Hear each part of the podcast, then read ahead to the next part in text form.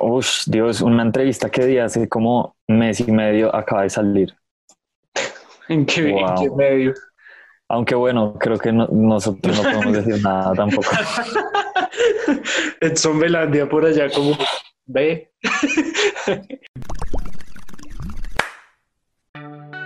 Bienvenidos al podcast enemigo o noti enemigo o como quieran llamarle a esta mondada y vamos a estar discutiendo mensualmente las últimas noticias, las noticias más relevantes de la música en Colombia, música local, música independiente, electrónica, rap, indie, industria musical, conciertos, chismes y lanzamientos.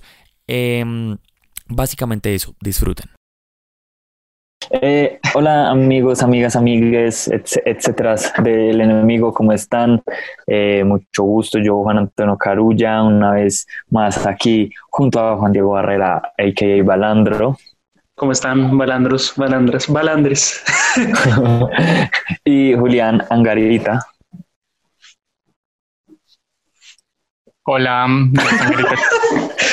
El mero delay, problemas tecnológicos en el No Tiene Enemigo, un nuevo episodio luego de como dos meses eh, de no Qué calvo esperando. hablar exactamente. Eh, y, y a mí me creció, y eso que tengo el pelo cogido, pero tengo el pelo como ya por ahí hasta acá. Em, pero sí, como, este como es el, un- por ahí, como el alcalde de Medellín. Exacto, sí. como alcalde de Medellín.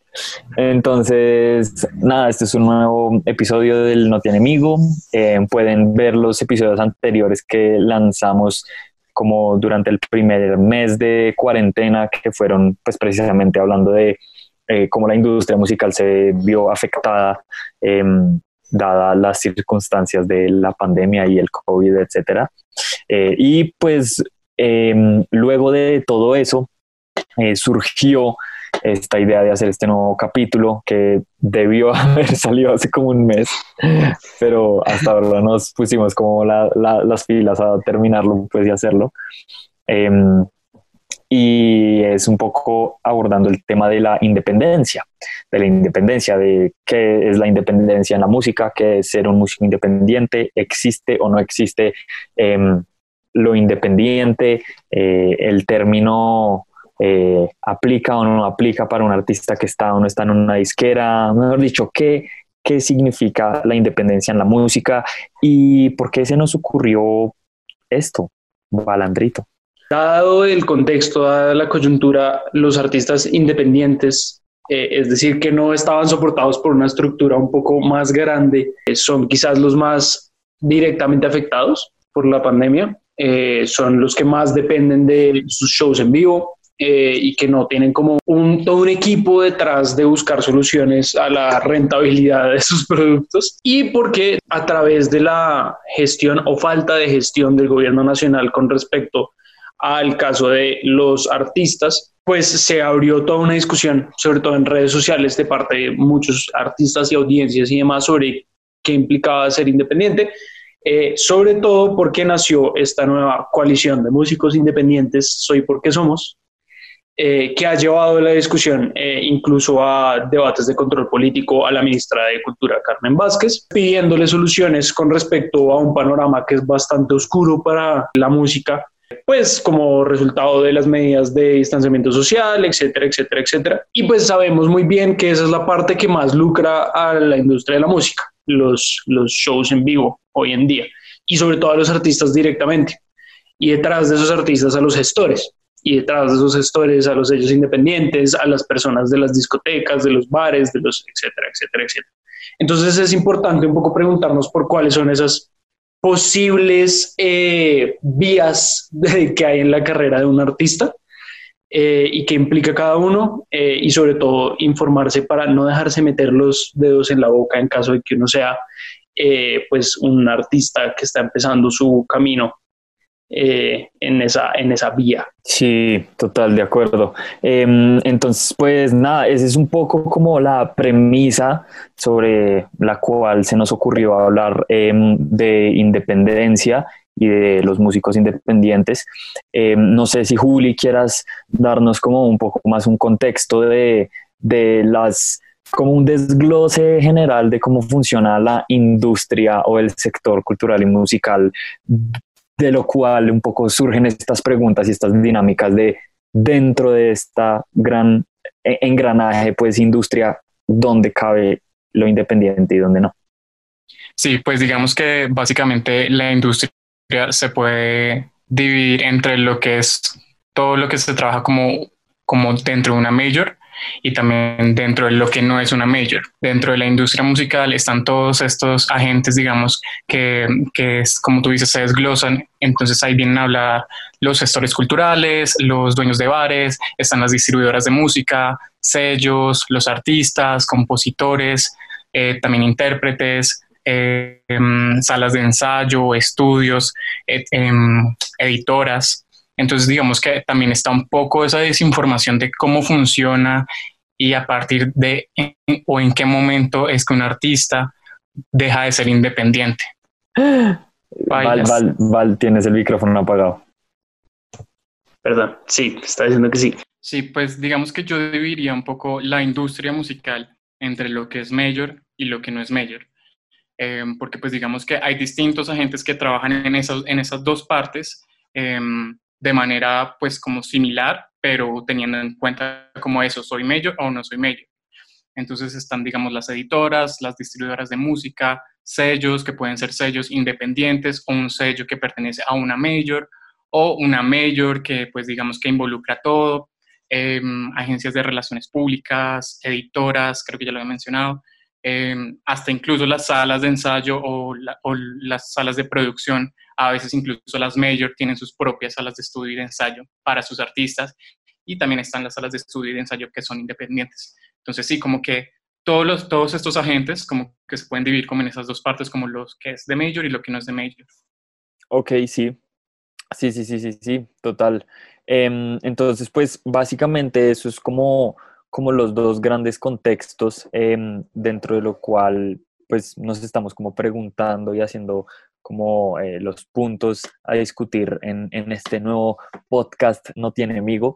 Em, creo que antes de empezar me gustaría agradecer también a todos los invitados e invitadas que vamos a tener durante este episodio, que además es, es un, una selección Colombia, pero mejor la dicho, de padre y señor. Eh, exacto, vamos a tener intervenciones de Adriana Lucía, de Alejandra eh, Gómez, de Biche, eh, está Mario Galeano, está Edson Belandia, está Santiago Botero, está Maviland, eh, ¿quién, me, ¿quién me falta? ¿Quién me estoy saltando? Astrid Ávila. Astrid Ávila. Eh, ¿Quién me falta? ¿Qué más quieren? ¿Qué más quieren? Sí. Eh, entonces, sí, muchas gracias también a, a, a, los artistas y gestores y gestoras eh, eh, invitados, invitadas en, en este episodio. Eh, Paréntesis, pues, pero sí me gustaría decir como por qué son ellos los escogidos como para hablar del episodio, o en este sí, episodio. claro, claro, claro, claro. Entonces creo que, que una de las razones fue tener como distintos eh, artistas y gestores culturales que, que tuvieran eh, las visiones de que es ser independiente desde su punto de vista, porque pues digamos que todos tienen un contexto distinto y, y, todos tienen unos argumentos distintos entre si ser independiente o no ser independiente. Entonces me pareció como, como importante como tener un balance para este episodio y creo que todos estamos de acuerdo con eso. Intervención de Adriana Lucía, cantautora colombiana de vallenatos, cumbias y músicas folclóricas directamente desde El Carito, Córdoba. Independiente, que es una palabra muy compleja de, de definir yo creo que cuando uno habla de independencia, eh, preferiría hablar de independencia en la creación, que uno sea libre a la hora de, de escoger su sonido, eh, con quién trabajas, cómo quieres sonar, cuál es la construcción de tu sonido. Yo creo que sí se puede ser de alguna manera independiente en la creación, siendo mainstream. Eh, porque tu autonomía en la creación es para mí lo que le da la independencia. De qué vale que no estés en la industria de la música, que tu música sea underground, em, pero tengas que hacer determinada cosa porque te toca o porque la persona que te lo va a financiar o tu papá o el que sea dice, listo, yo le pago el álbum, pero tiene que ser de esto, o la empresa o lo que sea. Entonces yo abogaría más que todo a la creación a la libertad y a la independencia en la creación. Si nos vamos ya al tema un poco más radical, definitivamente plenamente independiente no se es, porque siempre que tú quieras vender o que quieras promocionar algo, pues hay un sinnúmero de gente a la que quieres quedar bien, eh, con la que quieres agradar, pero para no irme por todos los caminos, yo diría que sí se puede y que tiene que ver más con la libertad creativa. Por ejemplo, yo, yo sería un buen ejemplo de eso. Y es que yo nací en el mundo de la industria, es decir, yo, yo siempre he pertenecido al mundo mainstream, eh, con disqueras. Mm, mi primera disquera fue, en ese momento, la disquera más conocida en Colombia, que era Sonolux. Em, luego de Sonolux pasé a EMI Music. Después de EMI Music estuve en Sony. O sea que yo he caminado como todos los caminos de las disqueras, pero yo podría hablar de dos momentos en mi vida. La primera etapa, cuando yo canté música vallenata y llegué por primera vez a Sonolux, tuve cero independencia. Mis productores, mis canciones, los compositores, absolutamente todo, los definía un grupo de personas de la disquera. Eh, pero luego, cuando llego a producir el álbum con Carlos Vives, que se llama eh, Porro Nuevo, para mí empieza una nueva carrera eh, igual manera en, la industria con EMI Music bajo un sello discográfico. Sin embargo, fuimos totalmente independientes y libres para la construcción del material, para el sonido, un nuevo comenzar, súper libre. Ahí yo era la responsable absolutamente de todo. Em, Luego eh, sigo, a partir de ese momento sigo el mundo de la independencia, pero eh, luego llego a Sony en calidad de distribución. Es decir, tampoco tienen injerencia en mi parte creativa, incluso en, en la económica, no estoy atada, pero creo que son dos caminos, yo me considero muy privilegiada de que eso pase porque en la mayoría de los casos cuando uno pertenece a las disqueras, pues siempre hay una persona diciéndote cómo tienes que sonar, que esto es lo que suena ahora y ahora esto es lo que se está usando y el que no haga esto no le va bien. O hay que cantar, por ejemplo, ahora que está tan de moda los features, eh, tienes que cantar con no sé quién porque ese no sé quién es el que está vendiendo. Y, y quizá a veces le falta un poco de alma, yo sé que me van a decir que no, pero es la verdad. que No se escoge una persona solamente porque, ay, ¿cómo, ¿cómo llego a esa persona artísticamente y podemos construir? Sino, ¿quién es el que me ayuda a reventar esta vaina y a vender más? Entonces, que no está mal, pero, pero eso te, te coarta en la libertad definitivamente cuando tiene uno que rendir más cuentas. Yo creo que no existen ni buenas ni malas disqueras. Yo creo que existen buenos y malos contratos.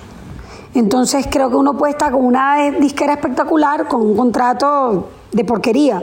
O al revés, estar con una chiquita y tener un super contrato o en una grande con un mega contrato. O sea, esto no creo que dependa directamente de las disqueras, sino de qué tipo de acuerdos tienes.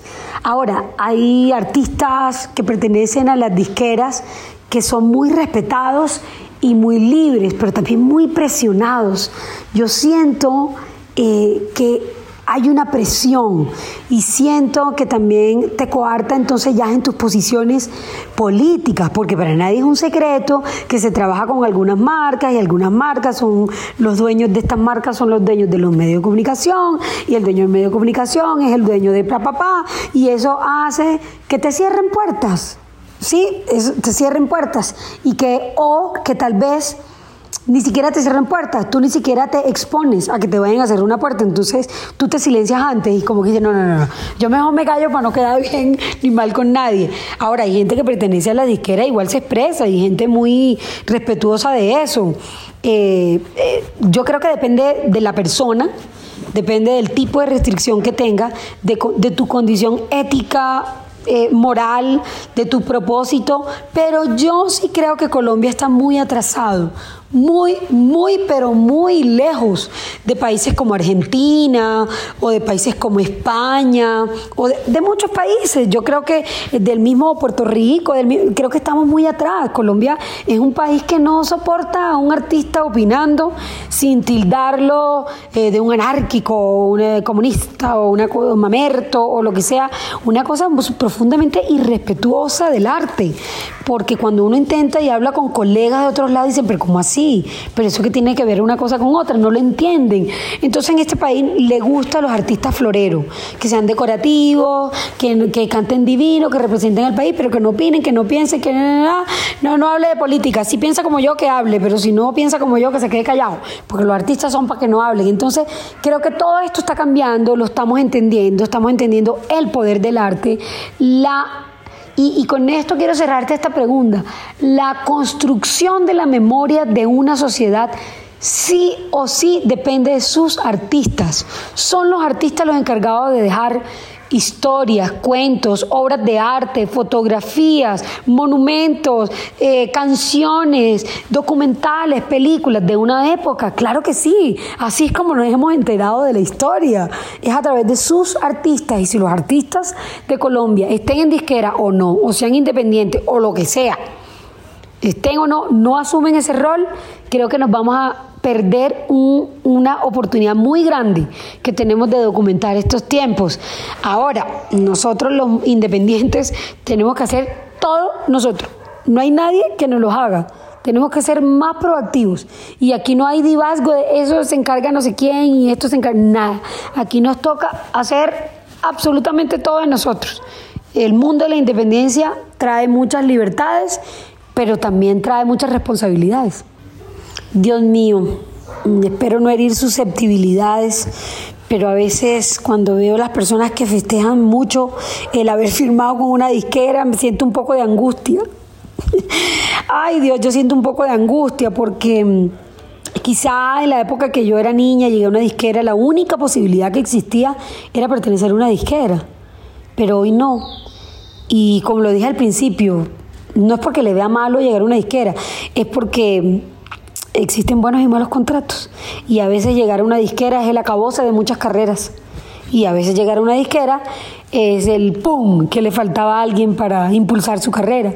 Entonces les diría que una disquera no hace la diferencia, eh, que nunca desvíen ese propósito y eso que les mueve el alma y el corazón y el motivo por el cual se hicieron músicos.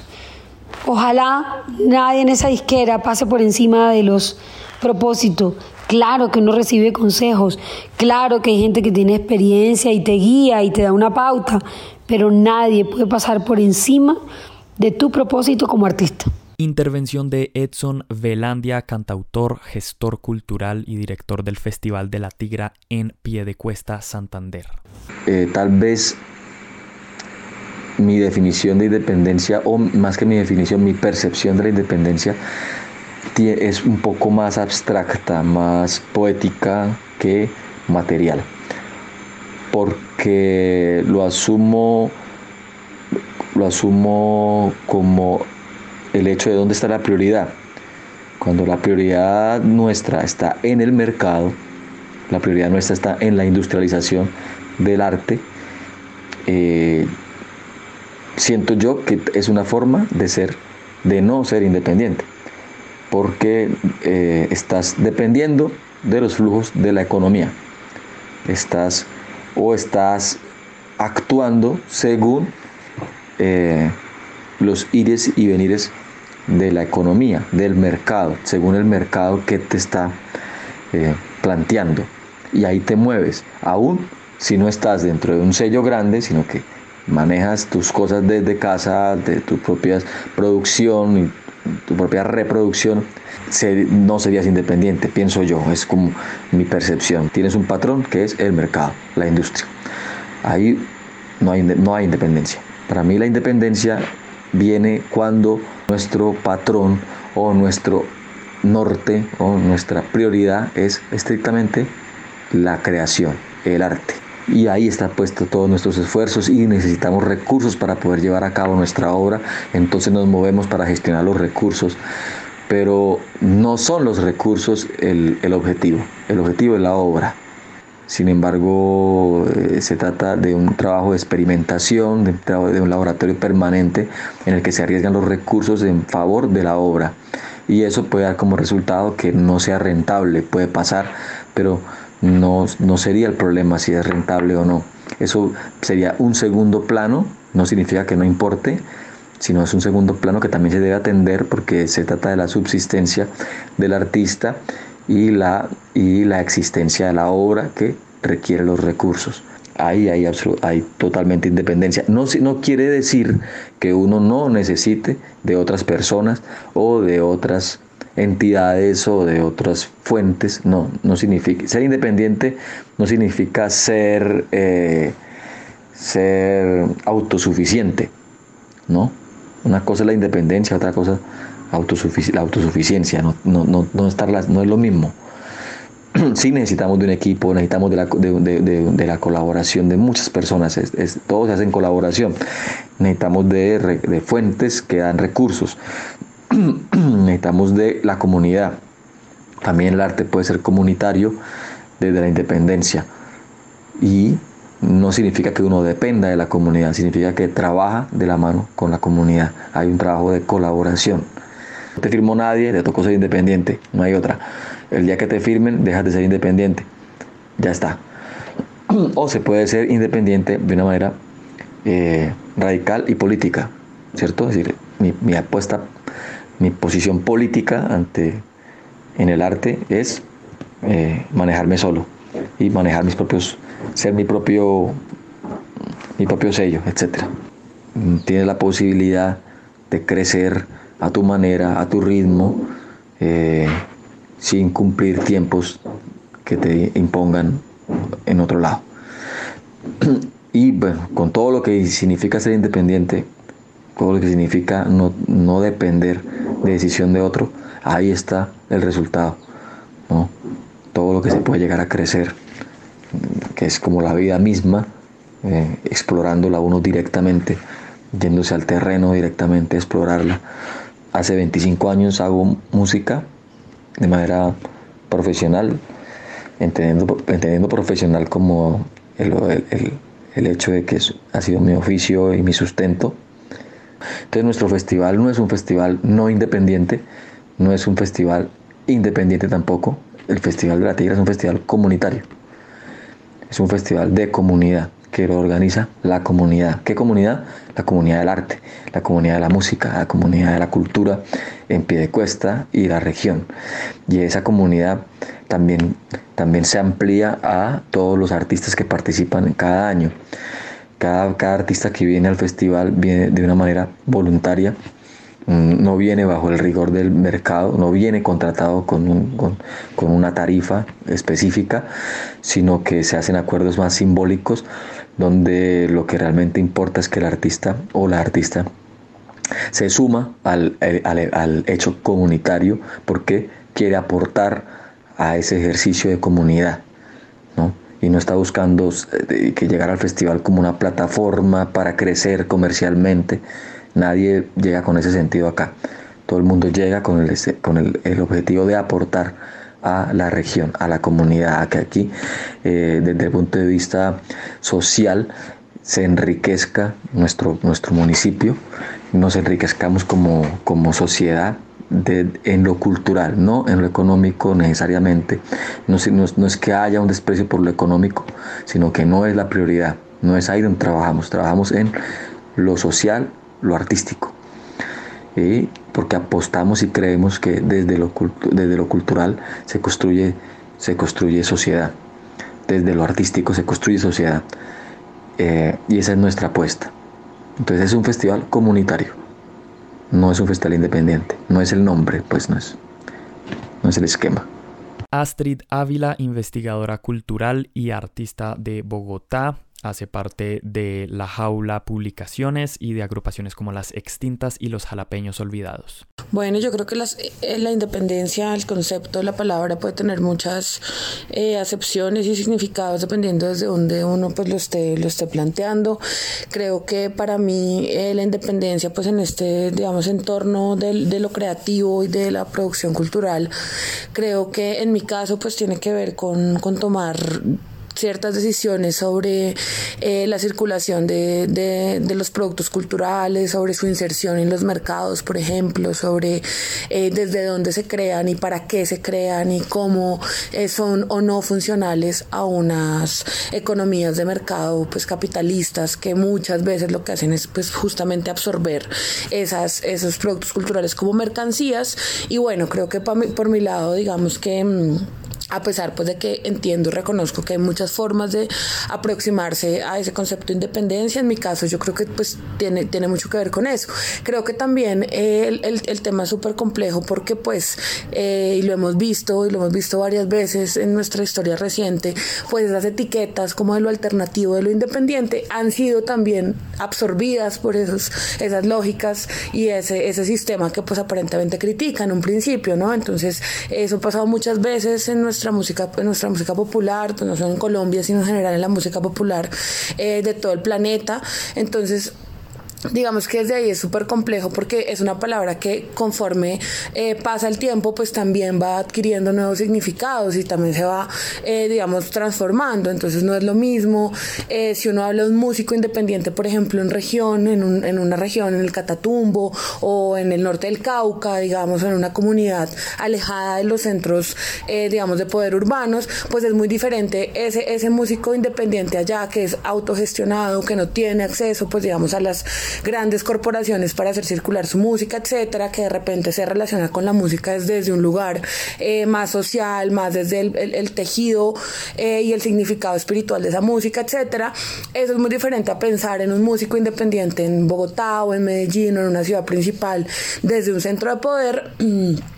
Que pues, digamos, tenga acceso él sí a, estas corporaciones y a, este sistema de la industria musical y que igual quiera llamarse independiente, aunque muchas veces quiera igual estar inserto en esas dinámicas económicas. Entonces, ahí es donde para mí la palabra, mm, ahí es donde la palabra pues eh, debe repensarse a la luz pues de nuestras prácticas, no tanto de nuestros discursos, sino de nuestras prácticas. Entonces, eh, yo creo que hay una pregunta chévere que hacernos como artistas y es, ¿qué tanto pensamos en esa circulación? Que tanto queremos o no insertarnos en esas lógicas del mercado, que tanto estamos construyendo puentes, por ejemplo, con músicos independientes en su independencia, digamos, de su forma particular en otras regiones de Colombia y no solo nosotros, digamos, en estas ciudades principales, em, digamos, defendiendo eh, unas, unos beneficios o bueno, que a veces eso también es súper confuso porque ¿qué queremos? Una subvención del Estado o una transformación de la misma industria, pero para eso tenemos que insertarnos en la lógica, por ejemplo, de la cadena de valor con la que yo no estoy de acuerdo, etcétera. Yo creo que así como es importante que, que dentro de la misma industria musical, pues, eh, digamos, la gente se organice, los músicos se organicen, digamos, todas las personas que participan eh, se organicen eh, para procurar mejores condiciones digamos, de, trabajo y de, de creación, etcétera, creo que también es importante pensar que esa no es la única forma, que la única forma no es, eh, digamos, por ejemplo, agremiarse dentro de la industria, sino que hay otras formas de hacerlo y que de hecho esas otras formas de hacerlo eh, son las formas que llevan haciendo, digamos, las comunidades en Colombia durante muchísimo tiempo, eh, que es ahí donde yo, digamos, soy muy enfática en que ahí esa música no se ha dejado de producir porque no, no hemos accedido a la industria, por ejemplo, o no han accedido a la industria, esa música nunca se ha dejado de producir porque resulta que esa música en ese contexto eh, pues suele ser digamos una, una manera de resistir socialmente, de superar traumas en un país en guerra, de generar nuevos de, reconstrucciones del tejido social,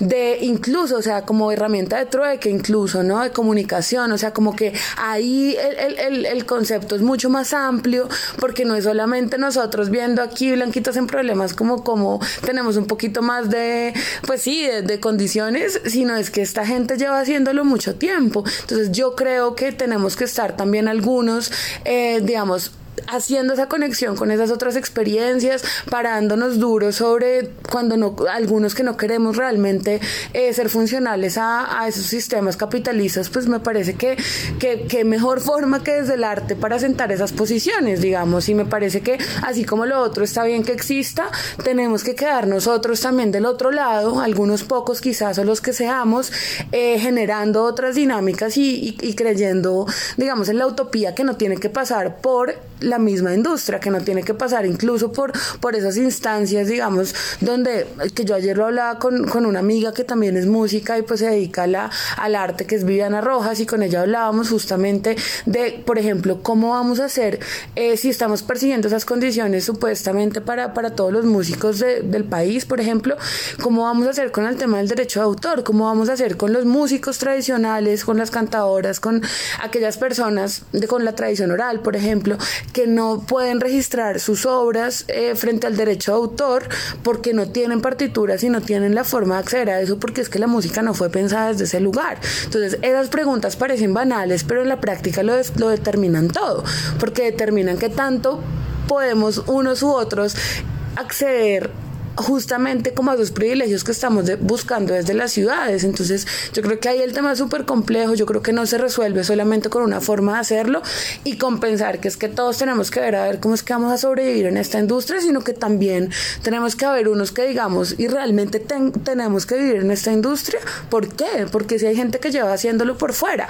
¿qué, qué más nos vamos a dar para encontrar otras formas de circular sin tener que ceder a que entonces mi disquera hoy, hoy, me, hoy, me, digamos, hoy me firma porque soy independiente y, y, la, y, estoy hablando de una disquera independiente, por ejemplo, y mañana me, me, me, condiciona mi creación porque pues necesita tener un producto que ofrecerle a cierto mercado, así no sea un mercado, el, mar, el mercado masivo de Bad Bunny, pero es un mercado, entonces ahí ya empieza a haber rupturas eh, y rupturas que tienen, digamos, también una consecuencia directa en la libertad creativa de los artistas y que ahí es donde yo digo, tenemos también que unos quedarnos del otro lado diciendo la música no es solo una cosa y su manera de no puede ser solo eh, pensando que tenemos que insertarnos en, en, esa lógica. Creo que puede haber otras alternativas y creo que es nuestra tarea también generacionalmente de echar a mirar. Eh, de echar una mirada a esas experiencias de otros lugares que cuentan otras historias que han estado atravesadas por violencias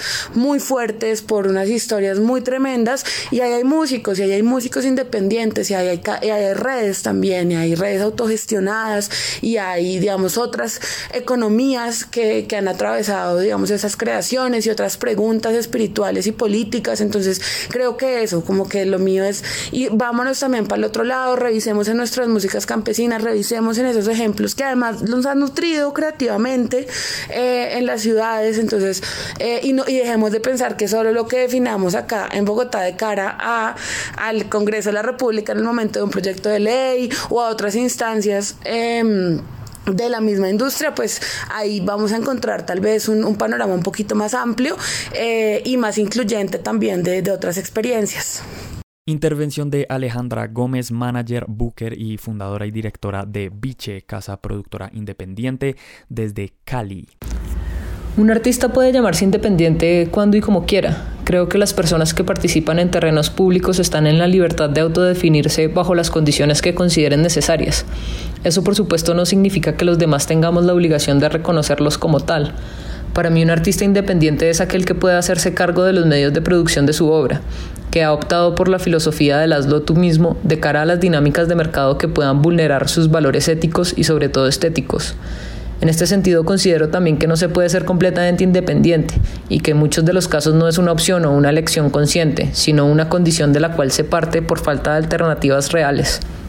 En principio considero que nadie puede ser completamente una cosa, pero además todos estamos sujetos en mayor o menor medida a nuestras propias capacidades, talentos, medios y expectativas, así como a las expectativas de nuestras audiencias y a las demás cosas que gobiernan el mundo sobre las cuales no tenemos ningún control.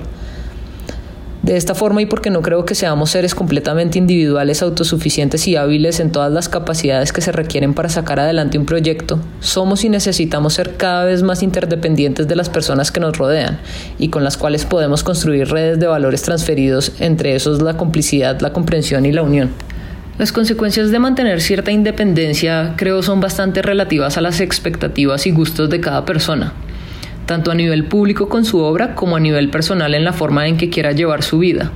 Si bien una mayor independencia nos da más control creativo sobre las decisiones que tomamos respecto a nuestro trabajo, las dificultades en cuanto a las condiciones y los tiempos en el desarrollo de nuestros proyectos pueden ser bastante profundas también, y qué tan frustrante resulte esto dependerá en la tenacidad, paciencia y deseos específicos de la persona. Si un artista busca llegar a plataformas y audiencias masivas, no necesariamente tiene el camino más fácil porque tendrá que comprometer su intimidad y autodeterminación creativa, pero a lo mejor prefiera sacrificarlas con el fin de obtener mejores resultados económicos y de visibilidad. Para los que preferimos lo contrario o simplemente nos encontramos en una situación alterna, pues nos toca labrar caminos más lentos y poco recorridos buscando un equilibrio entre lo que queremos comunicar y las condiciones en las que queremos vivir. Creo que le ha apostado en todos estos años a la independencia en cuanto a hacernos cargo de nuestros propios medios de producción y que nos haya permitido diseñar rutas donde cabe la improvisación y la organización intuitiva que sea fiel a nuestros principios críticos y estéticos. Esto creo que ha sido algo característico de los proyectos en los que he participado y un territorio en común con los artistas con los que me he asociado. Esta independencia de medios nos ha permitido construir nuestras propias narrativas y compartir nuestra creatividad de forma horizontal y dinámica. Aquí hemos dependido sobre todo de nuestras habilidades y capacidades, que si bien en muchos casos son escasas o vulnerables cuando se refiere al tiempo o al presupuesto, no lo son en otros valores que consideramos más relevantes e importantes. Me considero también en gran medida dependiente y sobre todo interdependiente de la gente con la que trabajo con la cual hacemos parte de diferentes redes eh, en la que hemos podido intercambiar información, medios, creatividad, comprensión y valores que nos permiten establecer nuestras propias categorizaciones por encima de las del mercado o de una cultura imperante con la cual no comulgamos. Intervención de Maviland, cantante y compositora de RB y Soul desde Quibdó, Chocó. Ahora, creo que también el asunto de decir independiente viene en el punto de que es la independencia para la gente. Para mucha gente la independencia es no tener una mayor o un aliado o un contrato o nada. Eh, y es súper válido. Y es real que de alguna manera es una independencia, pero creo que también entra el punto para mí de que la independencia es, es poder tener el control al 100 de lo que estás haciendo sin que importe mucho. Eh, si el que, no sé, si, si, si alguien más tiene que ver en, en tu deal, en tus porcientos, en tus vueltas, es como la decisión que tú tienes. Y se vuelve muy subjetivo que es ser independiente para cada quien. Ahora, creo que es, en esa misma vuelta subjetiva han pasado muchas cosas que es que la gente cree que ser independiente es ir solo por una vía. Yo en, en algún momento, sobre todo muy a los principios, hace unos seis años, hace unos cinco años, pensaba que ser independiente era uno hacer todas sus vueltas. Pero uno tiene que aprender a ceder, creo yo, a ceder un poco, sobre todo cuando se da cuenta que puede crecer el proyecto y puede ser mejor si consigue aliados y si hace equipo. El equipo del crew inicial, el equipo administrativo, el equipo que te ayude a potenciar todas esas ideas, pero siempre esto bajo tu control. Creo que ahí está el punto. ¿Cuáles son las decisiones que tomas? Para conservar tu libertad, más allá de que tengas unos aliados que tengan que ver con majors, con administrativos, con, con sociedades, con lo que sea, es qué tanto tú respetas tu libertad y qué tanto estás cediendo y saber qué estás cediendo y bajo qué términos y con qué fin, porque realmente creo que, que ser independiente, sin lugar a dudas, no es ir solo, sino saber estar acompañado y que la esencia de lo que uno esté haciendo no se pierda en el camino. Yo creo que, el asunto de ser independiente también está en, en saber que tienes el, control de tu vuelta y que no te vas a ver obligado a hacer algo. Yo creo que eso es de lo más hermoso que también tiene el arte, que no debe ser algo obligatorio, porque desde que sea obligatorio me parece a mí que pierde todo sentido de raíz. Decir, esta vuelta es arte, sino, si, si tú no tienes de alguna manera el control mínimo sobre lo que tú quieres expresar. Entonces yo creo que, que esta apuesta a la independencia está cool siempre y cuando uno sepa eh, lo que he dicho antes, como, parce, ¿usted qué quiere? ¿Está tranquila? Eh, ¿Se soñó esto? ¿No se soñó esto? ¿Quiere ir por esa vía? ¿No quiere ir por esa vía? Yo creo que siempre vale la pena si, si tú sostienes tu libertad. porque hay mucha gente que no tiene una mayor, hay mucha gente que no tiene firmas, hay mucha gente que no tiene muchas cosas. Muchos no tenemos muchas cosas que están por ahí. Pero a veces hay gente que tiene, no sé, eh, en su equipo personas que le dicen qué debe hacer y cómo lo debe hacer. Y ahí pues puede que no estés firmado, pero independiente no eres. Entonces creo que, que, es un asunto de conceptos, de raíz y de esencia. Si uno sabe qué está buscando, eh, qué está tratando de entender y por qué está haciendo las cosas como las está haciendo, eh, vale la pena totalmente. Yo creo que ser independiente siempre va a valer la pena, eh, hablando en estos términos de ser ese independiente, ese artista independiente que, que va siendo libre dentro de su obra y la manera en que ésta se forma, se construye y se crea con más gente, o lo que tú creas solo, pero no yendo solo. Yo creo que ser independiente en ese concepto que para mí es independiente, que es tener el control pero no estar solo, eh, le permite a uno eh, entender muchas cosas y también entender hasta qué escalas o hasta qué puntos quiere llegar. Porque creo que uno es el que tiene el control cuando empieza a lograr cosas de hasta dónde quiere ir y que está dispuesto como a, acceder a, arriesgar para ese lugar a donde quiere ir. Entonces creo que ser independiente siempre va a valer la pena siempre y cuando uno sepa para dónde va la obra, siempre y cuando uno sepa quién es uno y sobre todo siempre y cuando uno sepa por qué, dónde y para qué está haciendo lo que está haciendo. Yo creo que vale la pena 100% entendiendo que ser independiente no precisamente es ir solo. Mario Galeano, músico, compositor y productor de Bogotá, miembro de agrupaciones como Frente Cumbiero, Onda Trópica y Los Pirañas. Yo creo que no hay que darle tantas vueltas al concepto del independiente. Nosotros nos hemos venido autodefiniendo como independientes desde hace muchísimos años y ahora creo que hay que ser consecuentes y, considerar que lo independiente es una forma de ser, una forma de, enfrentarse al oficio una forma de enfrentarse a, la, a, la, a, las cosas que uno hace, ¿sí? Em, entonces yo la verdad no tengo una definición para, para independiente, tengo la mía y no pretendo tampoco que sea como una eh, definición que a todo el mundo le, le cuadre.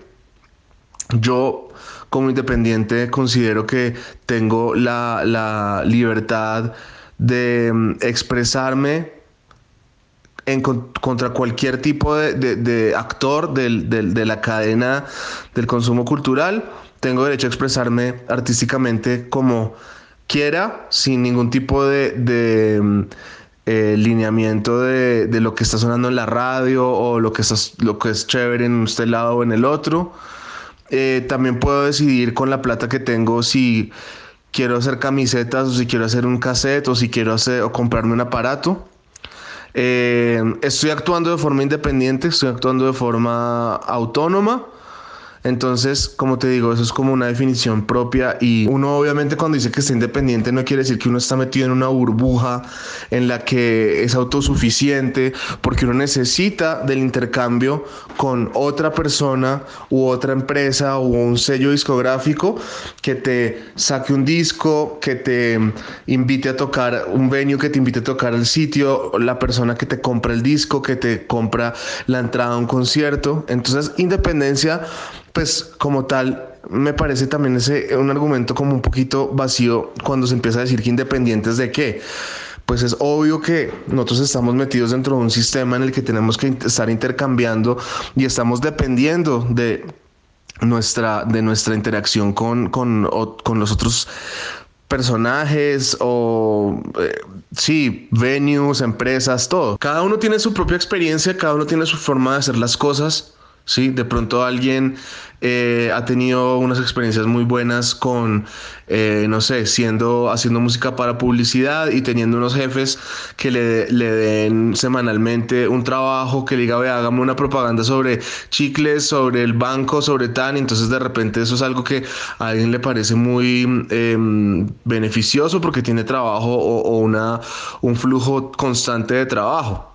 Entonces yo no soy nadie para, para decir que eso está bien o mal. Yo le apuesto a la independencia porque básicamente es como una, una línea que he seguido yo y hemos seguido con muchos compañeros de tener una mirada crítica en el entorno, eh, crítica y proactiva al tiempo, que es darse cuenta de cómo funcionan las cosas en el sistema como mainstream o el sistema más común y tratar de actuar al margen de eso propositivamente trayendo, digamos, nuevos caminos. No sé, por ejemplo, cuando no era para nada viable o la gente no tenía para nada en el radar el tema del vinilo, nosotros estábamos sacando vinilos eh, pues como muy a contravía de lo que sería la norma, ¿cierto? Y mm, bueno, por suerte eso fue una cosa que funcionó porque pues nosotros fuimos uno de los primeros proyectos en empezar a, sacar vinilos de nuevo y esto también nos abrió toda una conexión con el, con, con, con el, el, resto del mundo. Entonces, eh, por ejemplo, eso fue una, una apuesta que fue positiva para la banda. Otra cosa, digamos, que mm, ha sido positiva como independiente, ha sido poderse dedicar a mirar facetas, por decirlo así, alternativas de la música tropical. Nosotros perfectamente cuando teníamos 20 eh, años, ¿sí? Pudimos haber decidido, no, pues entonces vamos a hacer música tropical, pero aquí lo que va a pegar o lo que está empezando a pegar es el tropipop. Entonces vamos a hacer una banda de tropipop para salir en la mega y para que nos contrate Papas Margarita para hacer un concierto en el colegio de las Pachas, ¿cierto? Pero nosotros teníamos una mirada artística completamente diferente y desde el ángulo de la independencia uno puede mirar y decir, no, pues quiero hacer parte de ese sistema que es en realidad como la gente en ese momento, por decir algo, pensaría que habría algo de éxito o quiero seguir otro sistema que es el de nosotros. Entonces, yo creo que esas han sido apuestas que han funcionado, porque si nosotros hubiéramos hecho Tropipop, que por supuesto nos gustaba cero, eh, pues no estaríamos en este punto en el que estamos después de 20 años de estar proponiendo nuevas líneas estéticas para, para Colombia y para Latinoamérica, ¿cierto? De nuevo, no creo que haya que forzar a nadie en esos conceptos, ni es un dogma, es simplemente una forma personal de actuar y de ver las cosas y, mm, y tiene que ver más bien con la forma en la que uno se relaciona con, con, eh, con el entorno económico, político, social. Mi nombre es Santiago Botero, soy eh, contrabajista, improvisador, autogestor, aunque odio esa palabra últimamente, y, y profesor de universidad. Hago parte de algunos colectivos artísticos y soy compositor de algunos proyectos y también colaboro con otros proyectos como Mula, El Ombligo, Los Toscos, Pérez, Los Errores y otros tantos. Sabrothers, no se me olvide eso. A mí el término independiente de entrada me resulta problemático y sobre todo anacrónico. El término creo que hace referencia a una división entre la industria musical de tipo mainstream asociada a los grandes sellos de distribución musical y pues como una industria de los cuales ahora no quedan tantos, ¿cierto? Creo que más bien se agremiaron unos grandes y todas las demás prácticas que estaban enmarcadas en la autogestión, los colectivos artísticos y el DJ, o sea, la diferencia entre esos dos, entre lo mainstream y los últimos que acabo de mencionar. Con el tiempo las mismas dinámicas de esos grandes sellos y, y esa industria se empezaron a implementar en algunos circuitos de música independiente. A su vez que esos sellos de música mainstream dejaron de tener tanta influencia, de cómo se volvió como una bandera lo independiente, pero con cualidades muy particulares de lo que no era inicialmente, creo yo. Algunas de estas dinámicas podrían considerarse beneficiosas, creo, dentro de la idea de un colectivo, como por ejemplo fue la agremiación, ¿no? Como estar metido en, o sea, ser parte de un sello, de una disquera, ¿no? Eso puede ser bueno, ¿no? Protección de derechos de autor, en ese sentido están mucho más organizados muchas veces, sobre todo aquí en Colombia.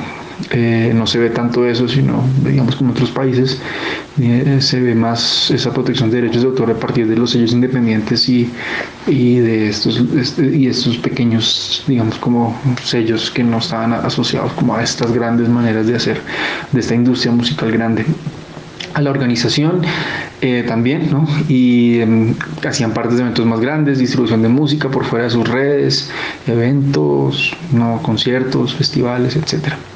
Pero también algunas dinámicas que, que, se empezaron a adoptar no son tan beneficiosas. Por ejemplo, creo que empezó a haber una jerarquía al interior de esas organizaciones que estaba más dada por los que no estaba dada por los valores y sus insumos creativos de lo que están dentro del colectivo, sino por sus capacidades como relacionistas públicos, de gestión, sobre todo mucha burocracia, mucha política y mucho lobby dentro de esos lugares.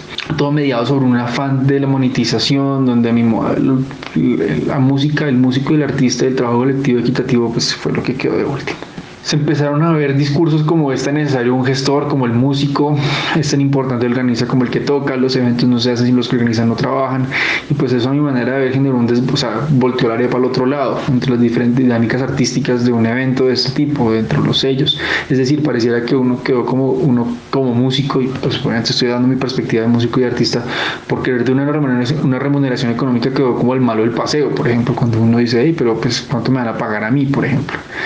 Eh, además, él empezó a dar valores superlativos a una paga que estaba dado como a una especie que, es como hay pagas en especie, ¿no? Como son la exposición a grandes públicos y difusión de la música, ¿no? Como lo que le dicen en algunos eventos acá, que, que te va a ver tanta gente y por eso es bueno que toques en mi evento.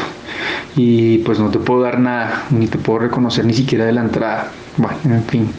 Yo lo que no estoy diciendo es que sea malo que gane un manager. Yo no estoy para nada pensando, parecía que fuera, fuera por ese lado, pero no, me parece que también está bien que gane un booker, un asistente de producción. Todo eso me parece que, o sea, que todos los actores ganen por igual, me parece que está bien. Ese lugar que pareciera que, digamos, como que tenía como una, una bandera y una manera de hacer se, para mí se, se, diluyó completamente.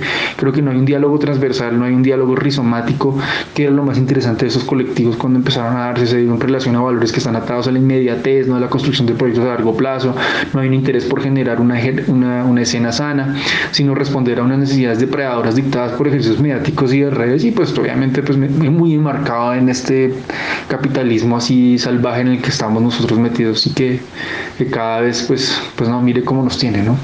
A mí me parecen esos diálogos con lo estatal, por ejemplo, ¿no? O sea, se le termina, se, da, o sea, independiente, digamos, como dialogando con otros lugares, ya no de pronto tanto con la empresa privada, sino con, con el Estado, y se termina de ver maneras, y, muchas veces viéndolo como una manera existencialista. A nosotros nos toca rasguñar becas y estímulos precarios de un gobierno que lo último que le interesa es la cultura y sus actores culturales. Creo que los, que seguimos por un camino independiente, ¿no? Pues porque pues nos volvimos dependientes fue de esto otro, nos volvimos dependientes de becas, de IDARTES, de ministerios de cultura, de, fondos internacionales. No digo que esté mal, pero como que vuelve la pregunta entonces es independiente de qué, ¿no? Y el cabo las políticas de cómo se manejan estos recursos no apuntan a una posible solidificación de un sector cultural artístico con estímulos que promuevan la creación sin necesidad de mostrar resultados, sino pues que o que promuevan procesos de investigación y maneras de hacer diferentes. De igual manera aparecen los medios a reclamar banderas sobre lo independiente, ¿no? O sea, eh, por un lado el periodismo de corte tradicional siguen hablando los mismos artistas y se les sigue dando mucha fuerza a artistas que hace rato en su discurso se han perdido o no tienen que ofrecer mucho o peor, se intentan subir en el bus de lo que muchos han reclamado de circuitos externos a este como es el caso por ejemplo de Stereo Picnic ¿no? y su reciente descubrimiento de la escena local independiente como oh ahora estamos apoyamos lo local perdón si suena así como fuerte contra eso, pero pues yo que uno lo ve desde afuera y viendo las condiciones de cómo tocan los músicos locales y cómo se acogen también los, músicos locales a, tocar en, esos, esas instancias, em, pues me parece grave. Es que por eso es que me genera tan, es, tan es, le veo tanto problema a ese término que se me, se me sale todo este tipo de cosas, porque me lleva a este lugar, me lleva a pensar de esta manera, y pues siento que eso no es nada proactivo, por eso digo como que la independencia que, o sea, que lo al final es algo anclado en un sistema que yo lo veo podrido, o sea, como que decir que algo es independiente. Entonces, de esa manera yo preferiría un término que me dijo una, amiga Lucía del Orejón Sabanero, que lo puso una vez en Twitter, dijo, eh, no somos independientes, somos interdependientes. Interdependiente creo que dice que todos dependemos de uno de los otros y pone, y, pone un peso importante en el colectivo y no en lo individual. O sea, Independiente también apela como a esa individualidad, ¿no? O sea, yo en lo mío y tú en lo tuyo. Y creo que Interdependiente pone el peso en la relación que creamos.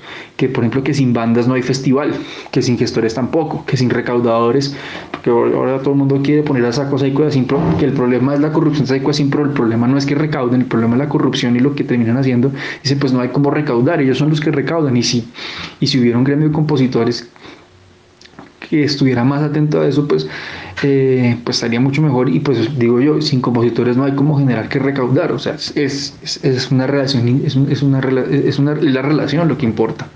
Suena utópico, yo sé, pero pues enfrente a este montón de las distopias se hicieron reales, ¿por qué no además de cerca estas utopías y buscarlas? ¿no?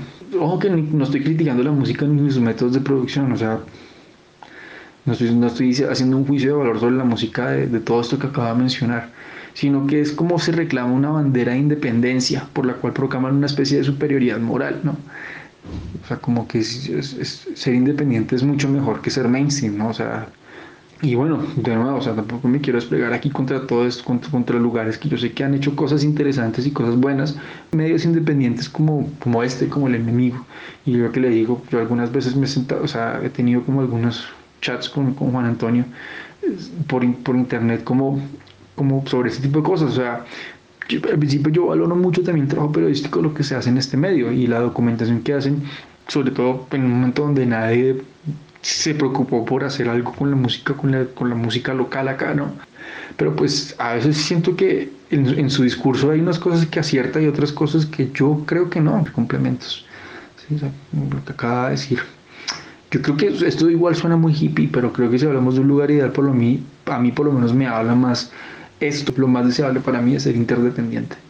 Eh, y, cada vez más luchar por esas cosas. A mí me gusta relacionarme con mis colegas, depender de ellos, colaborar. Me gusta que hayan espacios colaborativos para hacer mis opiniones. Me gustaría pensar que me puedo relacionar con la gente sin tener una bandera de género, manera de hacer o incluso con visión política, género musical. Colaborar en lo que se pueda de maneras diversas, enseñando, aprendiendo, organizando, tocando, componiendo, gestionando recursos, comprando la música a mis amigos, yendo a conciertos, compartiendo contenidos, generando contenidos, criticando, componiendo, conversando, teniendo fricciones con diferentes puntos de vista, en fin, y creo que esto último lo digo porque yo sé que tal vez muchas de las cosas que estoy diciendo acá son problemáticas para otros, pero pues yo tampoco lo estoy diciendo como para levantar roncha, de hecho lo estoy diciendo es como, como para que generemos un diálogo. ¿Cierto? Reconozco que no estoy, no estoy teniendo en cuenta el otro porque no lo he vivido del todo. ¿sí? Obviamente se puede tener un, se puede tener un enfrentamiento crítico dentro de los términos más eh, pues pacifistas y, y, como no beligerantes, pero, pero, pero, nos podemos, digamos, como poner a sentar a hablar en la mesa con los diferentes puntos de vista, los que estamos de acuerdo y los que no, y generar una cosa mucho más sólida. Bueno, ¿Por dónde, por dónde queremos empezar este, este debate o esta discusión? Yo creo, que, yo creo que hay un punto clave y es que creo que todos tenemos un poco metido en la cabeza una épica de la independencia, ¿no? Como esta idea de la autogestión y salir adelante por su cuenta sin el apoyo de una mayor y tal. Eh, que no estoy diciendo que no sea real, o sea, hay muchos, muchos ejemplos de personas que ha sido started from the bottom, now we here. eh, Citando a Alejandro Marín, No, a Drake, ¿cómo así? Drake. eh, haciéndolo con las uñas, es el punto, ¿sí? Eh, sí, total, total. Eh, hasta llegar a, a, a, tener mucho éxito. Eh, casos, por ejemplo, como el que discutíamos en la reunión previa a esto, Nampa Básico es un artista que es independiente y que ha crecido muchísimo y tiene mucha audiencia. Eh, el caso de, eh, pues, muchos otros artistas, todo lo que está en este momento dentro de Domino Records en Inglaterra eh, y en Estados Unidos, que son bandas del tamaño de Arctic Monkeys y de Franz Ferdinand y de etcétera, etcétera, etcétera, enorme. casos como el de Lido Pimienta actualmente en Anti Records, eh, son casos de independencia, de autogestión, de sellos que son independientes y que no están dentro de eh, la sombrilla de las tres majors, que son Warner, Universal y Sony.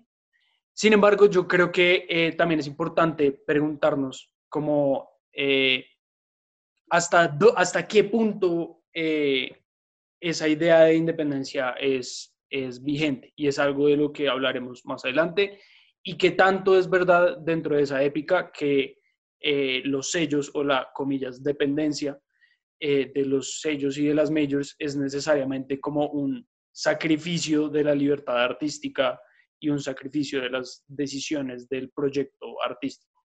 Sí, sí, de acuerdo.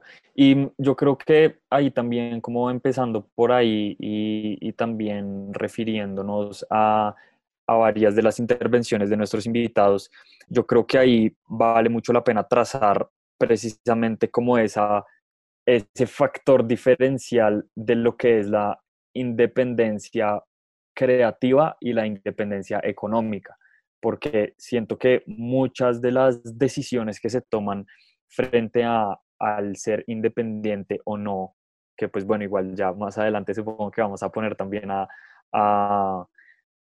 pues en debate, supongo, o a problematizar la palabra independiente como tal, pero yo creo que la economía o los, o los eh, modelos de producción, pues, o lo que eh, significa eh, los flujos económicos y los, y los modelos de mercado también em, eh, eh, influyen bastante en lo que es la industria y en lo que es el crear y el ser artista, pues.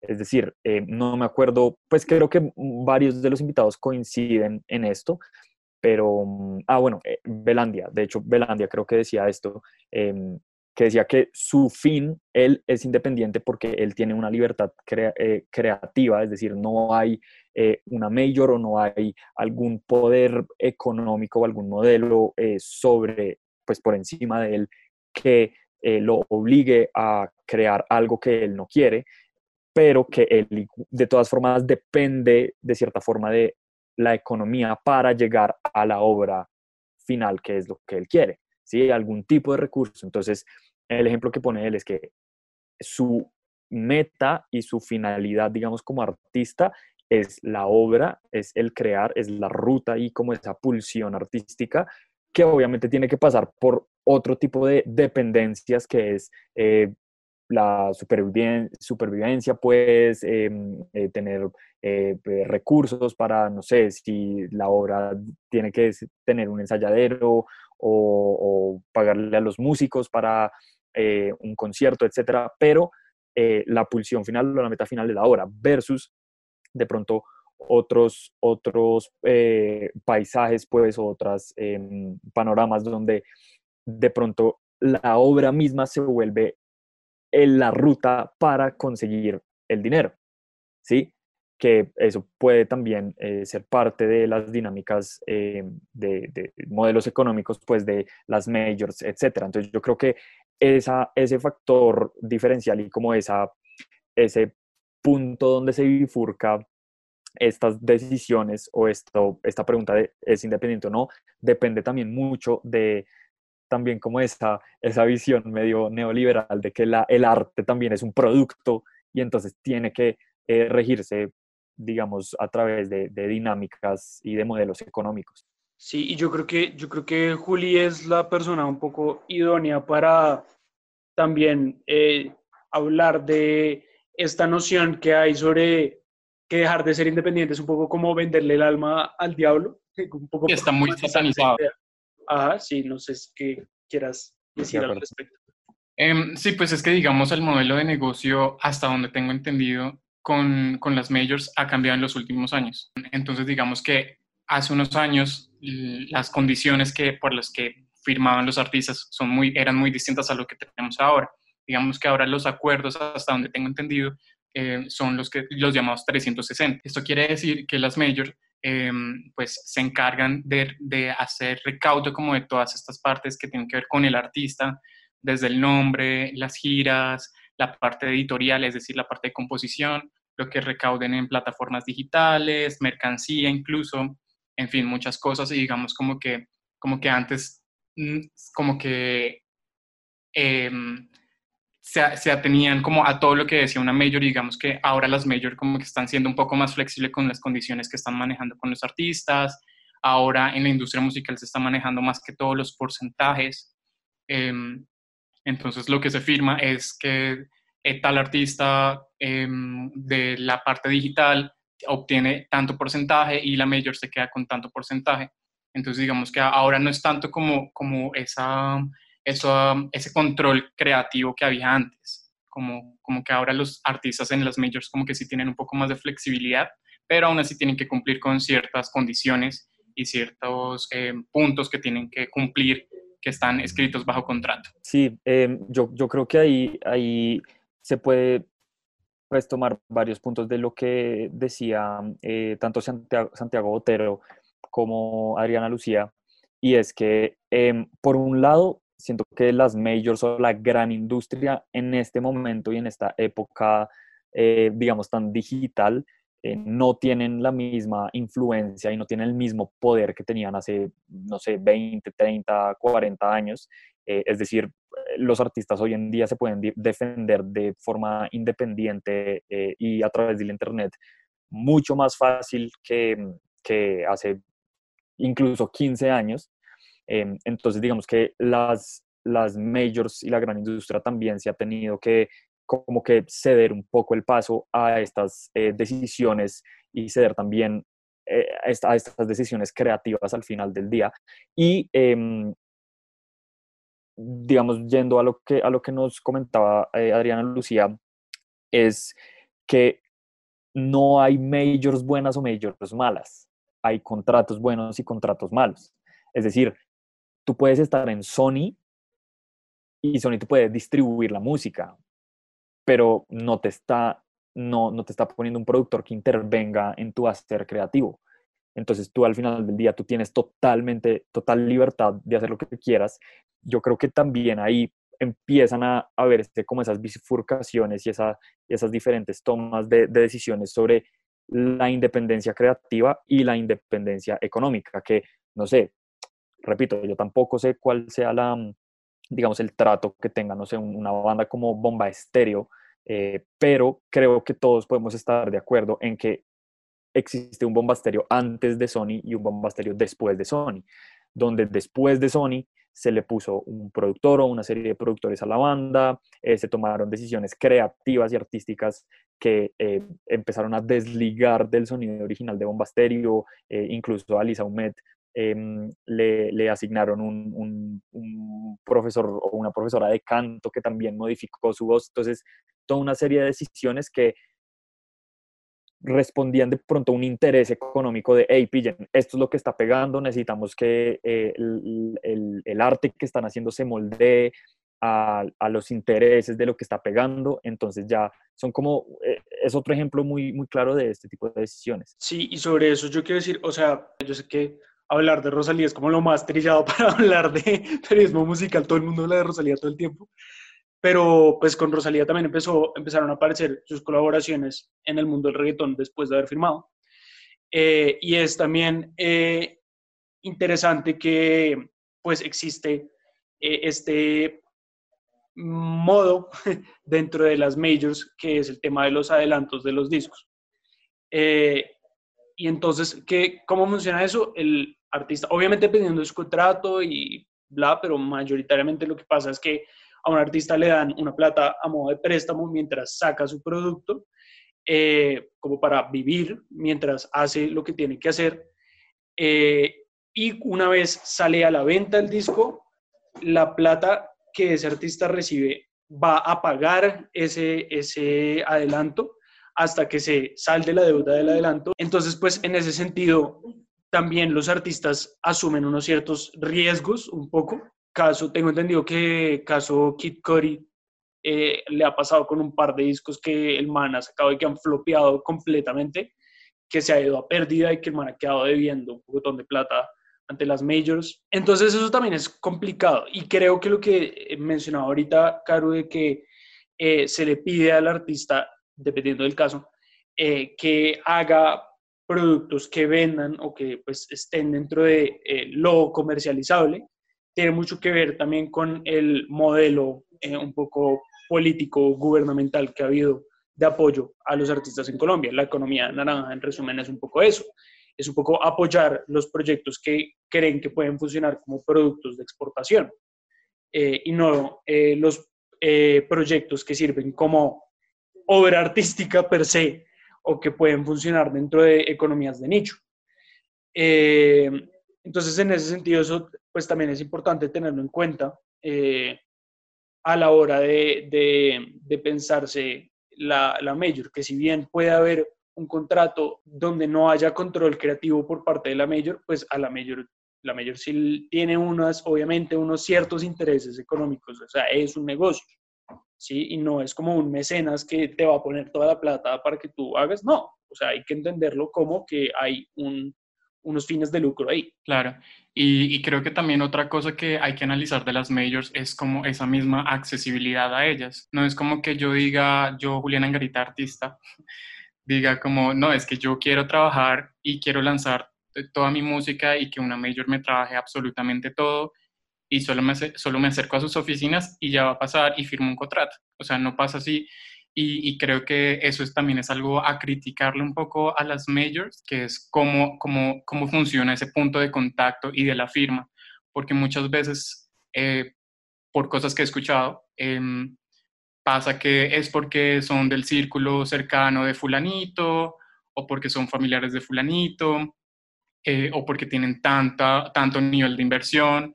Entonces, como que no es tan fácil llegar a, esos niveles, como poder llegar a una, major pero igual mi pregunta es como qué tantos te, va a servir a tu proyecto que hasta ahora está surgiendo firmar con una major si después vas a tener vas a estar ganando el que 20, 30% de o 10% incluso menos de lo que podrías estar generando como si estuvieras fuera de una major. Entonces hay que como también como balancear un poco eso y, criticar ese, ese mismo círculo de exclusividad que, que, funciona dentro de las majors. Sí, sí, de acuerdo. Y, no, y, y yo siento que más, más allá como de, de, esta exclusividad y lo que sea, es como al final del día y, y ya un poco, ah, creo yo, cerrando como ese tema de las majors y un poco partiendo desde arriba, eh, justamente por eso también, por toda este, esta cuestión de la economía, de la exclusividad, de eh, los contratos eh, y demás, eh, es que nace la, y ni siquiera es una decisión, sino que simplemente muchos artistas, la gran mayoría de artistas, no solo en Colombia, sino en el mundo, pues gestionan a través y funcionan a través de la independencia, es precisamente por esto. Em, entonces ya un poco entrando, entrando al tema como de la independencia como tal, em, hay, hay una cosa que eh, sí me pareció como interesante de, de muchos eh, también de los eh, invitados e invitadas que tenemos en este episodio, y es que muchos coincidan en que realmente la palabra independencia es, es una palabra, o pues tiene un significado un poco anacrónico em, y que de pronto no, no apela mucho a las dinámicas de, de las pequeñas industrias, digamos, autogestionadas eh, y los circuitos culturales. Em, esto también eh, siento yo respondiendo a lo que estamos hablando ahorita de el depender creativo y el depender económico, em, porque al final del día siento que esta gran familia o esta gran eh, área, digamos, de artistas, em, comillas, independientes, se preocupan en una primera instancia por su hacer creativo, pero aún así dependen de la economía por un lado, pero también dependen de sus colegas y también dependen de los festivales. Entonces, sin bandas no hay festival, sin festival no hay, qué sé yo, booker, gestor, y sin booker y gestor no hay un colectivo y un sello y y vuelve y se cierra el círculo con sin colectivo y sello no hay artistas. Entonces sí me pareció muy interesante que eh, varios de nuestros invitados coincidieran en que realmente no es una independencia, sino una codependencia o una inter, interdependencia. Creo que me, pareció que eh, escogían esa palabra. Sí, eso lo mencionó Santiago Otero, que justamente eh, no es como decir que uno es completamente independiente, podrá hacerlo como en la parte creativa, pero en, en cuanto a los otros temas, sí es necesario como, como acudir a unos terceros para poder, digamos que, pues llegar a un nuevo público, nuevas audiencias y digamos que hacer tu música como, como algo de lo que tengas que vivir, pues quieras vivir. Una vez hecha esta explicación, yo creo que es más que claro que la independencia no es una apuesta política, sino que es el estado de naturaleza de las cosas, ¿sí? Como si uno no lo, no lo busca una mayor, uno es independiente por default. Y hay muchos artistas que eh, asumen como una bandera de la independencia, como si fuera una postura política radical y como si implicara eh, muchas cosas cuando realmente, de nuevo, es el estado de naturaleza de las cosas. Y yo creo que, digamos que sí, es posible en un, en un sentido eh, decirse eh, independiente y yo voy a hacer las cosas por mi cuenta y demás, pero es irreal por lo que ya mencionamos, pero además es indeseable, porque es que yo creo que detrás de la idea de independencia también se oculta una idea de como irresponsabilidad con el resto, ¿no? Eh, o sea, el concepto de independencia es tan alabado y tan apreciado por como nuestra realidad histórica y por nuestro devenir eh, liberal moderno que aplaude como la autogestión del individuo y como el potencial eh, del sujeto para hacer todo lo que quiera, ¿sí? Y eso también acarrea el problema de que se ignoran las responsabilidades con un todo. las responsabilidades eh, con un colectivo, con otras bandas amigas, eh, con un movimiento artístico, con, ¿sí? Invitaría a los artistas y a los gestores a asumir más bien la forma de la, de la codependencia y la bandera de la codependencia que da cuenta de esa responsabilidad.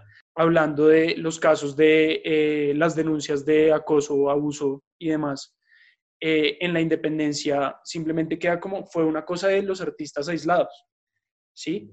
y no nos fijamos en la corresponsabilidad que tenemos unos con otros con eh, permitir como situaciones de poder, eh, en el hecho de lo que implica que yo la cague con mi colectivo y con las personas con las que estoy eh, y con mi parche y con mi movimiento, ¿sí? y más allá de eso también permite una, pues, ver un horizonte común de futuro, ¿no? Como si yo me asumo codependientes porque vamos todos para allá y no porque el día que a mí me ofrezcan X eh, situación que es solo favorable para mi banda, para mi proyecto artístico, pueda salir corriendo a, aprovecharla y dejar a todo el mundo atrás. O sea, ese es el estado de naturaleza, ese es el, el no leviatán, ¿sí? Como metiéndole ahí ciencia política que sirva para algo la universidad. Sí, es que, no sé, a mí me parece que hay como unas posturas demasiado em, em, como fuertes frente a lo que es ser independiente. Y, y quería volver como al punto este de la irresponsabilidad colectiva que dices, porque en ese caso, si yo soy un crítico, eh, que, que, mi postura es sí o sí ser independiente, pero entonces al final del día como que todo va a ser un monopolio, porque entonces yo voy a, yo voy a ser el, el que va a crear mi sala de estudio, voy a crear mi, mi sala de producción, voy a crear mi propio venue, voy a crear mi propio festival, para entonces no depender de terceros. Entonces creo que, que, es una postura como que pues no, no es algo que estemos buscando dentro de la industria musical y mucho menos en un momento como este, cuando la invitación debería ser un poco más como a trabajar en equipo. Ajá, y, y justamente hacer esto de, de la inter, ¿cómo fue que, que decía Santiago, perdón? Interdependientes interdependientes. Sí, de acuerdo, sí, es como em, que de hecho, Dios mío, todos lo estamos refiriendo a las intervenciones de Santiago, pero pues bueno, pues gracias Santiago por eh, sus intervenciones tan pertinentes, pero, pero sí, él, también creo que era él que hablaba de, de un ecosistema de intercambio.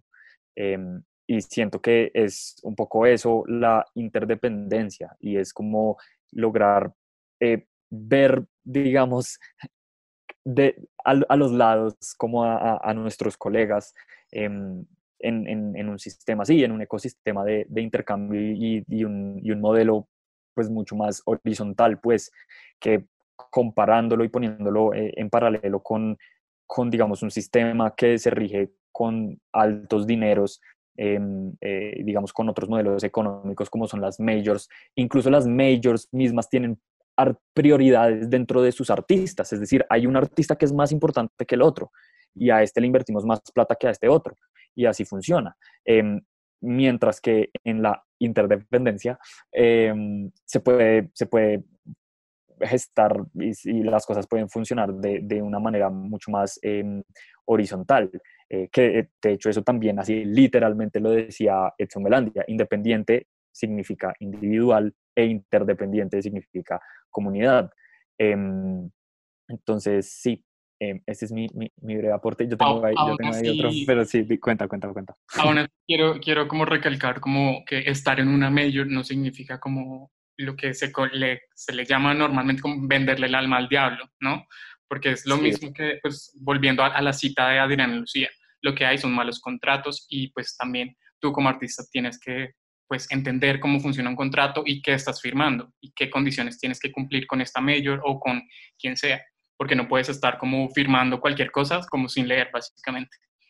Um, porque obviamente si hay casos actuales, yo no quiero mencionar nombres de agrupaciones o artistas y eso, pero, pero dentro, de las majors, dentro de las majors obviamente todavía funciona un poco eh, todo este tema que decía Karu de las prioridades. Un artista que hace cinco años lanzó su primer trabajo discográfico y al no ser la prioridad de esta major, hasta ahora está volviendo a sacar música, o, o si no, otra agrupación que está obligada por contrato a grabar cinco álbumes, eh, o si no, no pueden salir de este contrato. Incluso por allí otro artista que el año pasado hizo su, su denuncia contra la major que mmm, básicamente lo que él decía era que no sabía cuándo iba a terminar su contrato porque, porque lo veía como a muy largo plazo y que no veía como ese momento ya para poder liberarse de ese contrato. Pero volvemos a lo mismo, es justamente qué condiciones estás, estás firmando y no estar entregando toda, todo, toda la administración total de tu proyecto, sino como mantener esa, esa libertad creativa y de otras decisiones que puedes eh, seguir tomando, así sea con una mayor o con quien sea.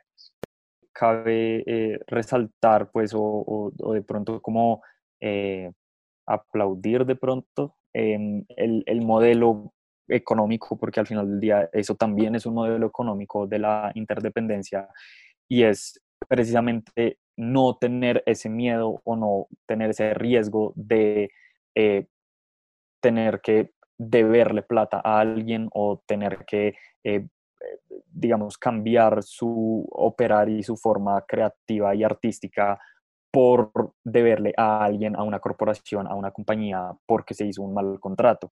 Eh, es decir, yo creo que estas economías un poco más horizontales y, y eh, de intercambio, como estábamos hablando ahora, eh, permiten un poco más como esa libertad, eh, tanto creativa como económica, que creo que es como uno de los factores grandes eh, diferenciales. No sé qué iba a decir Balandro, que vi que abrió el micrófono. Eh, iba a decir que así como, así como Juli eh, dijo lo de que era importante como no satanizar la no independencia, eh, también me parece importante no satanizar la independencia o interdependencia en cuanto a que pues ser independiente no significa que tu proyecto no va a ser grande, ¿sí?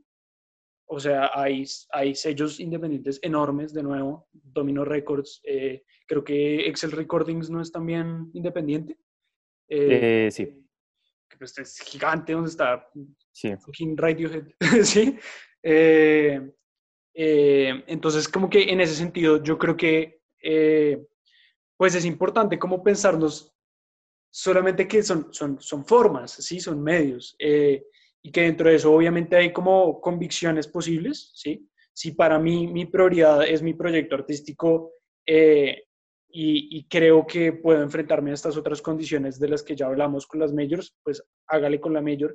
Si para mí mi prioridad es construir comunidad, hago trabajo comunitario como el de Edson Belandia, que es, no solamente es como eh, el man es apoyado por su comunidad para hacer sus videos musicales, para hacer ta, ta, ta, ta, ta, sino que él también gestiona el Festival de la Tigra para hacer que a pie de cuesta como que llegue también feedback, ¿sí? Eh, y, y, en ese sentido como que es, es, un tema de casi que una elección eh, política, supongo, eh, que tiene que ver las vainas como matices y no como blanco y negro y tampoco como una dicotomía, porque creo que hay una tercera vía ahí eh, y hay matices dentro de esas eh, posibilidades. Frente a eso, Em, creo que un poco más eh, atrás que estabas diciendo que sí, obviamente la independencia, como ya es como el estado natural de las cosas cuando no dependes, pues, o cuando no tienes una relación con una mayor.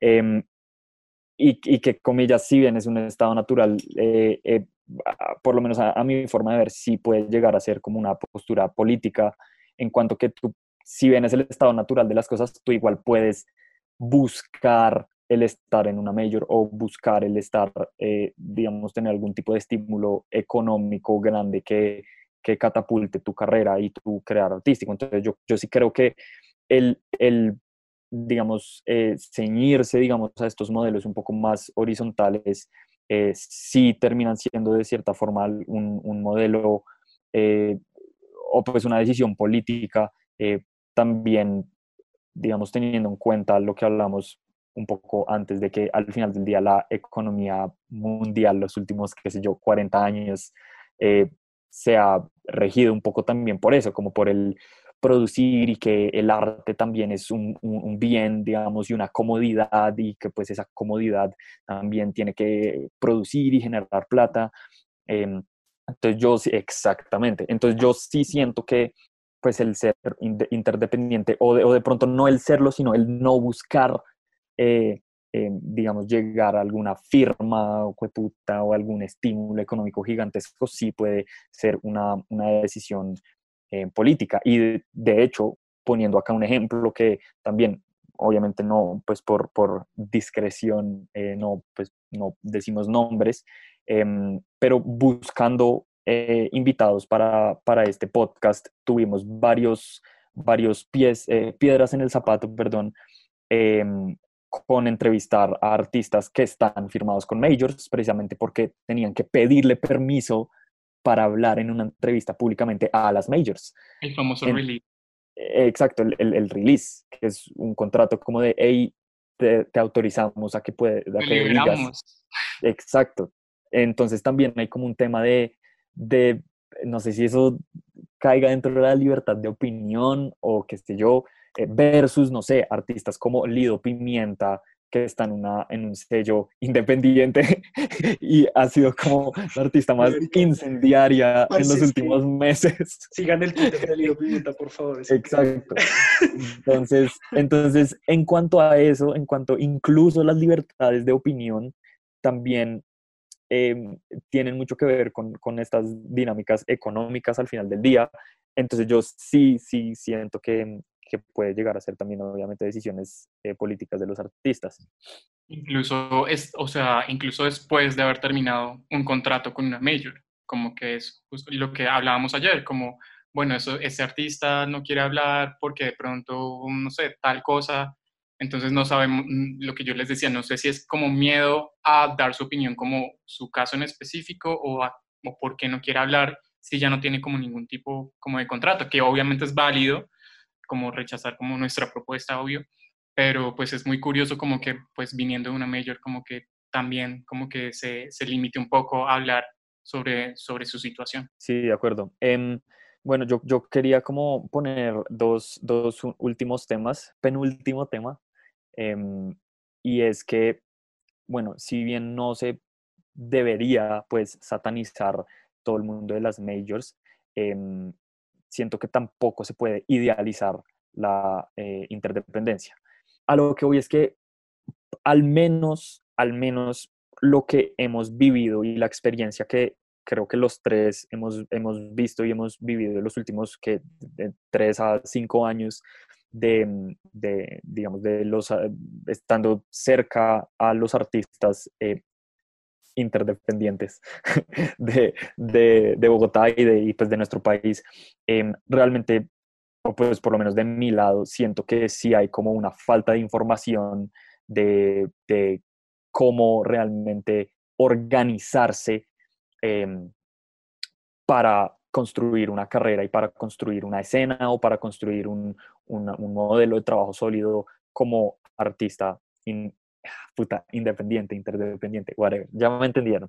Eh, entonces, si me entienden como a eso voy con no idealizar la, la interdependencia, Dios mío, me estoy volviendo loco, pero bueno, no idealizar el no pertenecer a una major, si me entienden? Porque es como, si no vas a pertenecer a eso y vas a trabajar de solo, pues trabaja solo en cuanto que registra tus obras, mira a ver todo el tema de gestión colectiva, eh, asesórate bien para que ahí voy con el no, que no te metan los dedos a la boca, porque, y de hecho lo decía Botero, Santiago Botero en su, en su intervención también decía eso, como al final del día el malo no es Saico, el malo es la corrupción que hay dentro de Saico, pero nosotros dependemos del recaudo de las obras de una gestión, de una sociedad de gestión colectiva.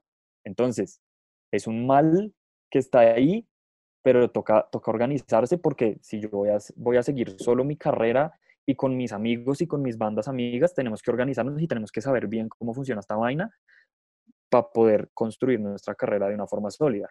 Entonces, no sé qué, cuáles son sus takes frente a eso, em, porque sí me parece que es como una zona gris que no se discute mucho y es como desde la independencia o la interdependencia, qué tanto nos tenemos que organizar y qué tanto, cuál eh, o sea, hay, hay una desinformación sobre el cómo organizarse y el hazlo tú mismo frente a eso.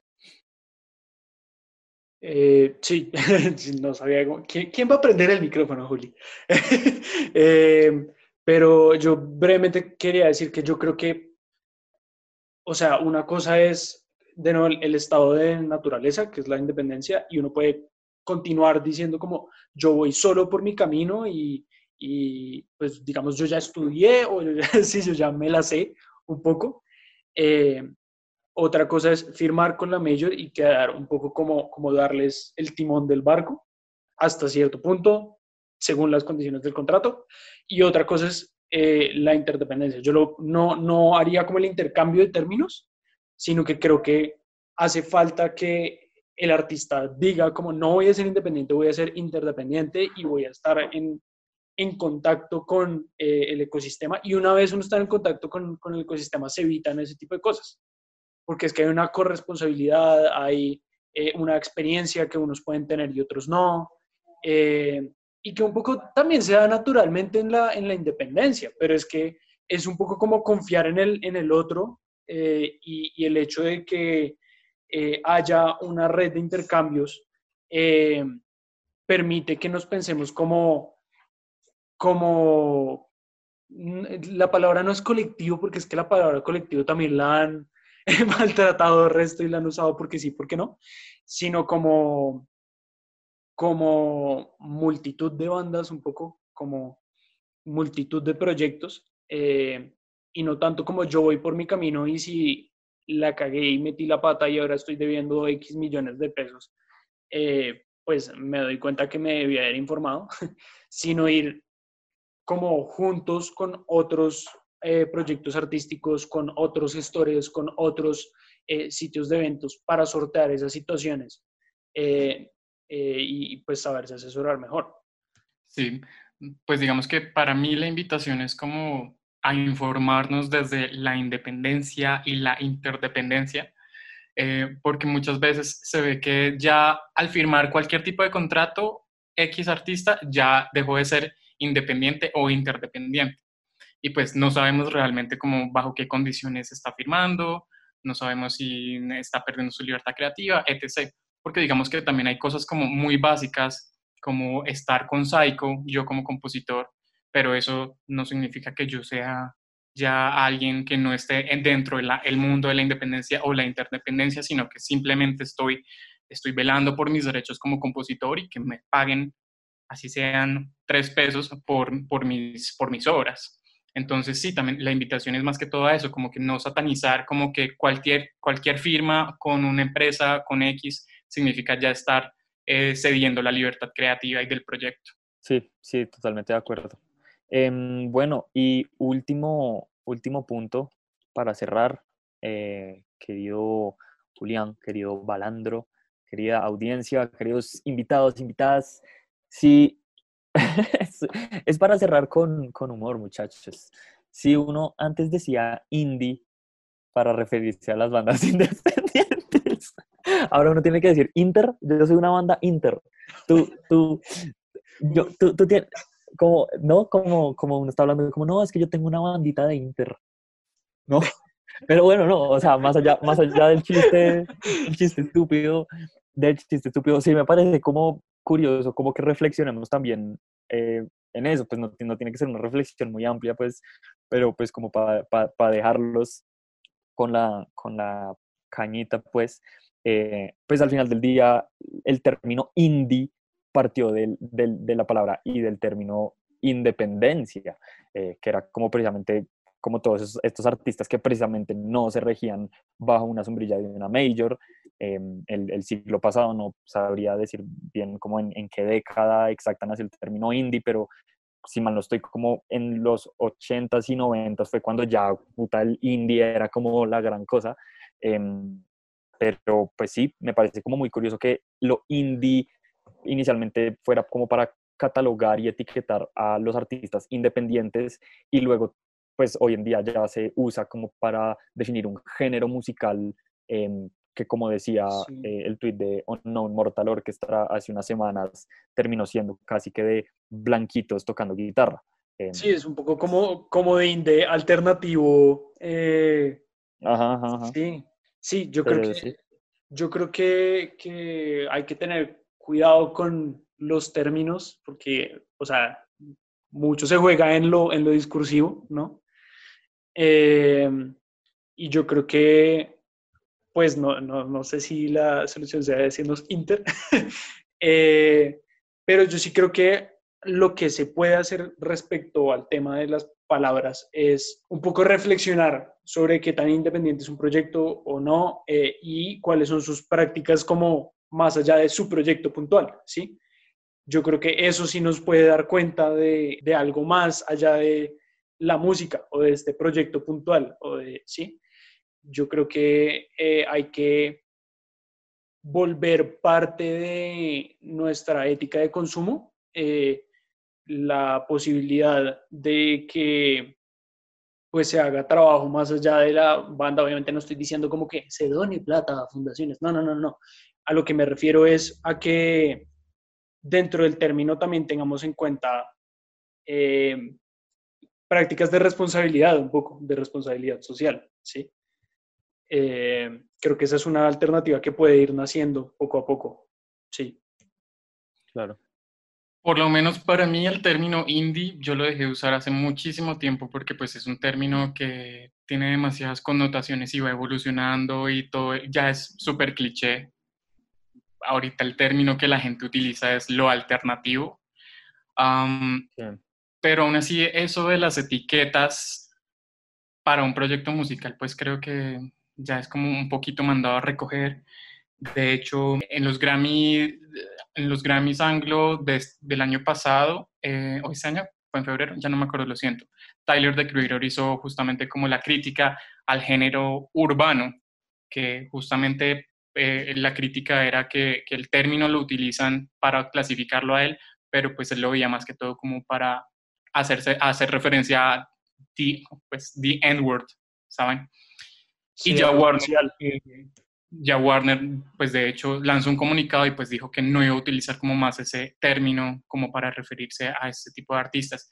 Entonces sí, como que yo creo que ya esto de las etiquetas como que viene siendo como, como algo súper cliché.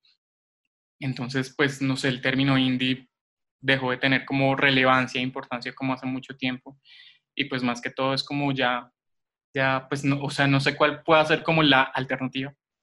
Em, como para, para uno poder describir de alguna manera como un proyecto musical, tal vez con las referencias que, y las influencias que tiene un, proyecto, pero, mm, pero pues no sé, esa es como mi, mi opinión como respecto al término indie y todas estas clasificaciones. Claro, claro. Bueno, compañeros, compañeras, compañeros, amigos, amigas, amigues, eh, esto fue un nuevo episodio de El No Tiene Amigo, aunque saben que deberíamos cambiarle el nombre porque de noticia ya no tiene nada, de noti, de noti ya no tiene nada, debería ser como podcast enemigo y ya, whatever. pero bueno, caso. Eh, nuevo episodio, Juan Diego Barrera, A.K. Balandro y Julián Angarita, del Angarita de toda la vida. Eh, yo soy Juan Antonio Carulla. Eh, suscríbanse, síganos por ahí. no sé qué es lo que más, qué, qué más toca decir.